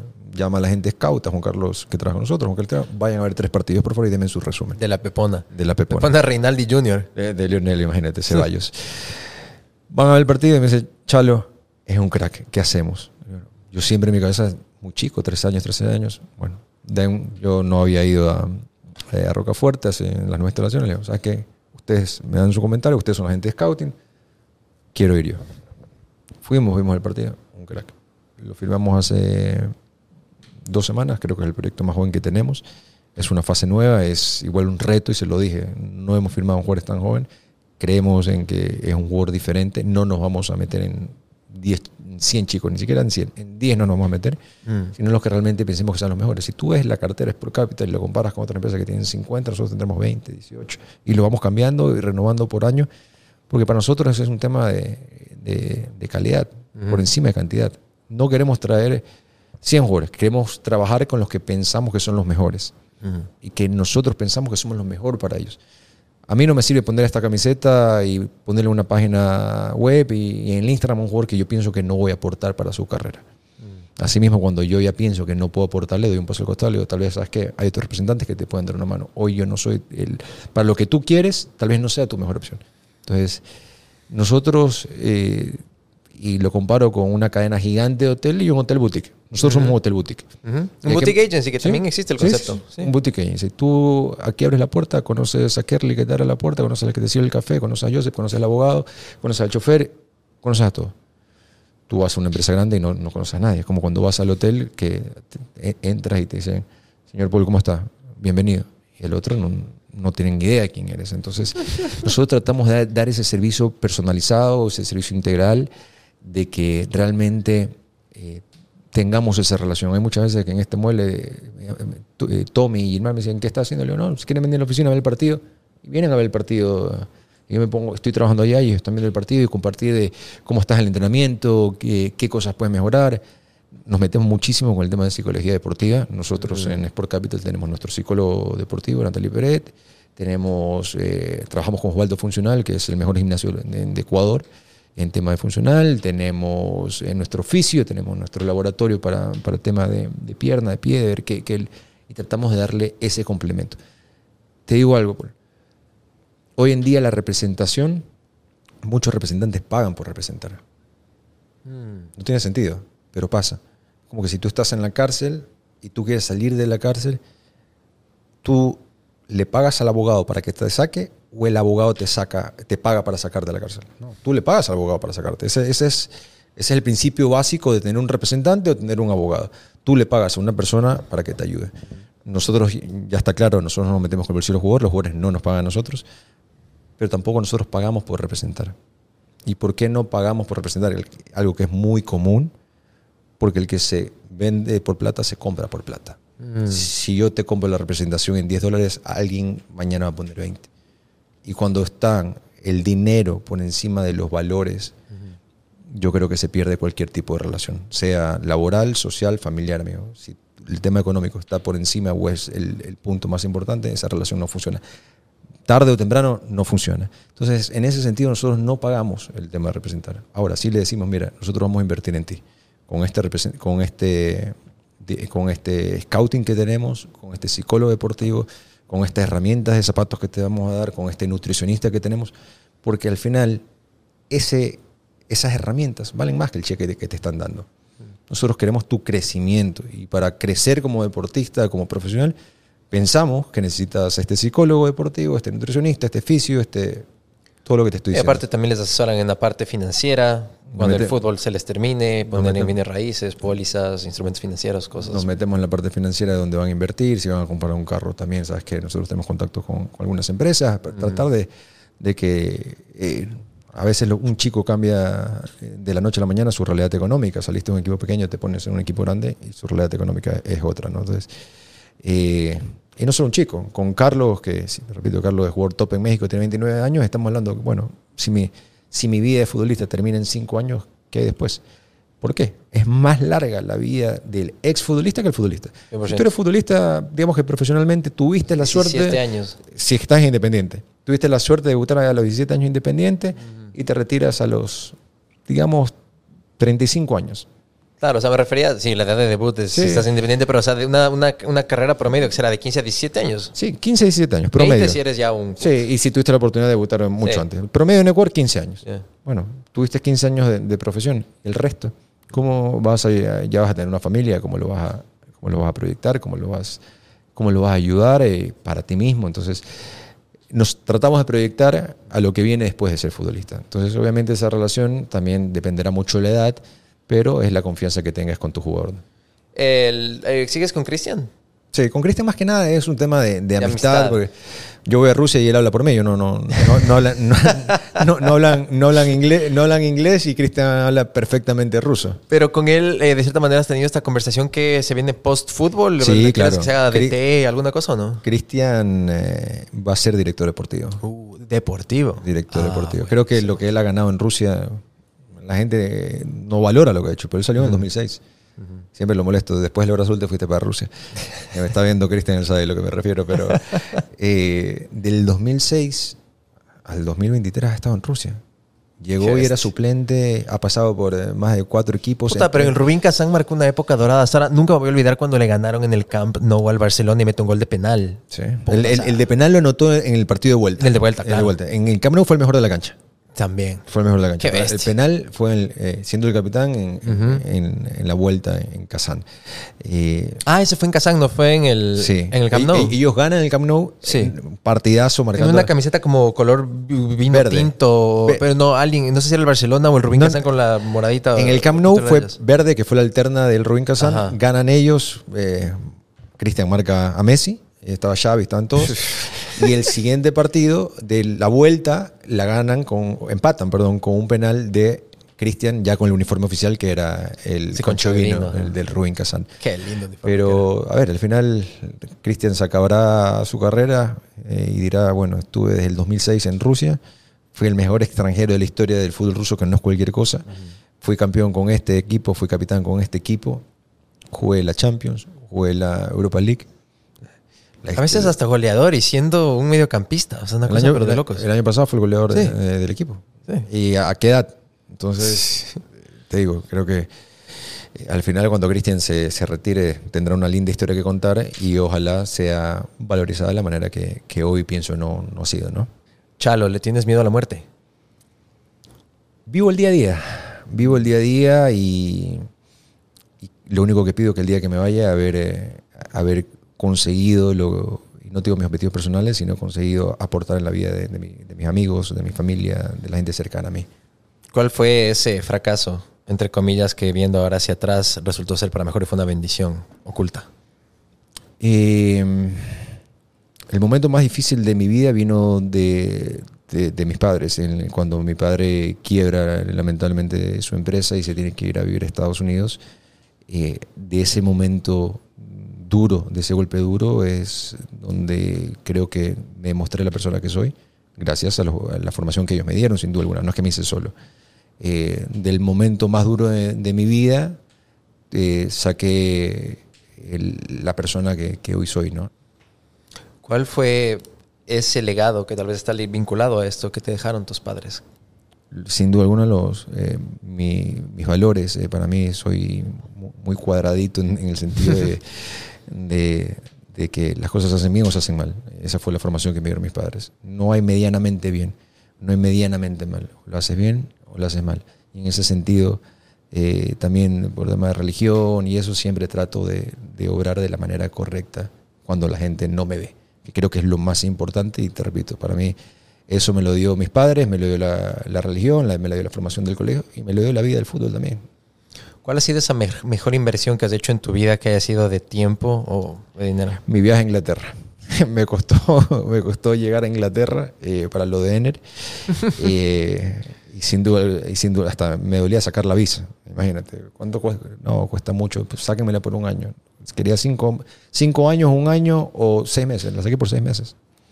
Porque no sabía qué iba a pasar.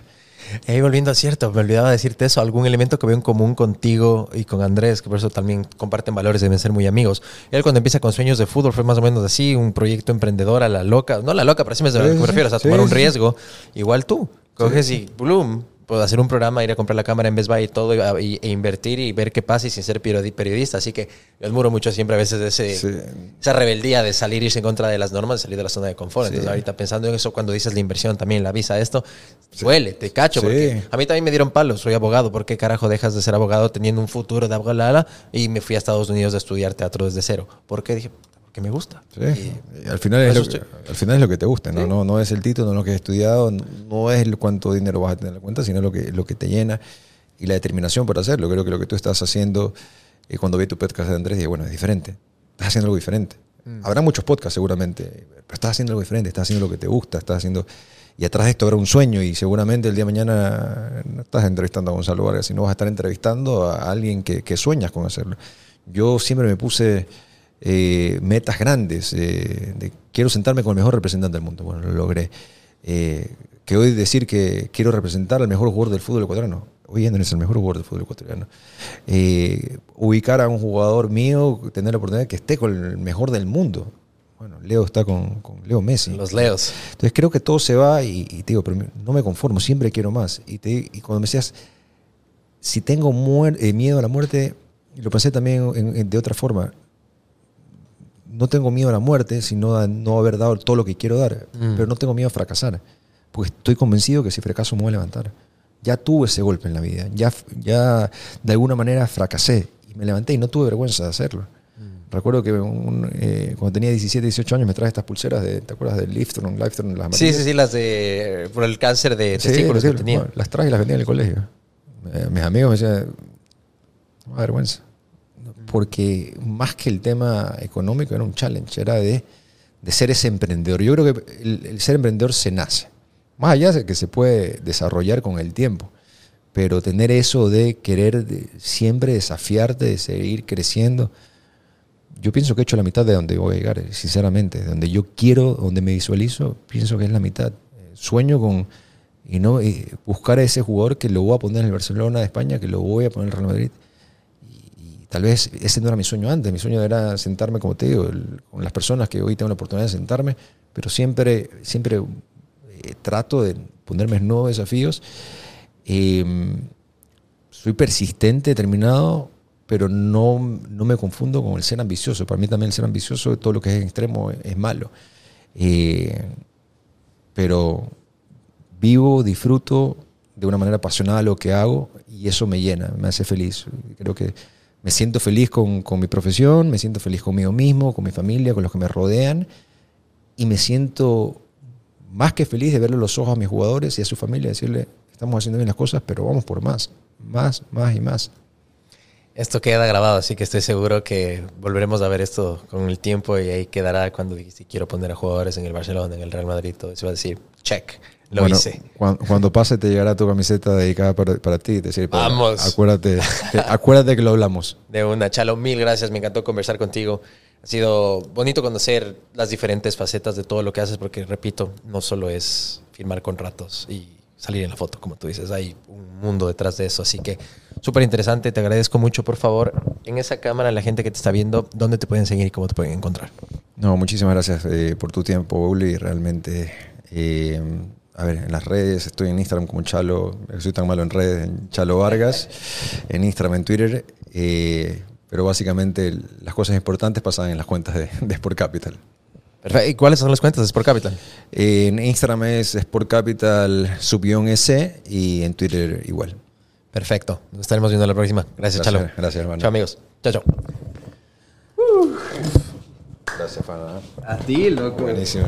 Gracias por acompañarme en un nuevo episodio del podcast. Si es que te gustó o aprendiste algo nuevo, por favor dale 5 estrellas en Spotify y no te olvides de compartirlo con tus amigos u otras personas en las redes sociales, ya que eso nos ayuda a crecer. Nos vemos la próxima. Que estés bien. Chao, chao.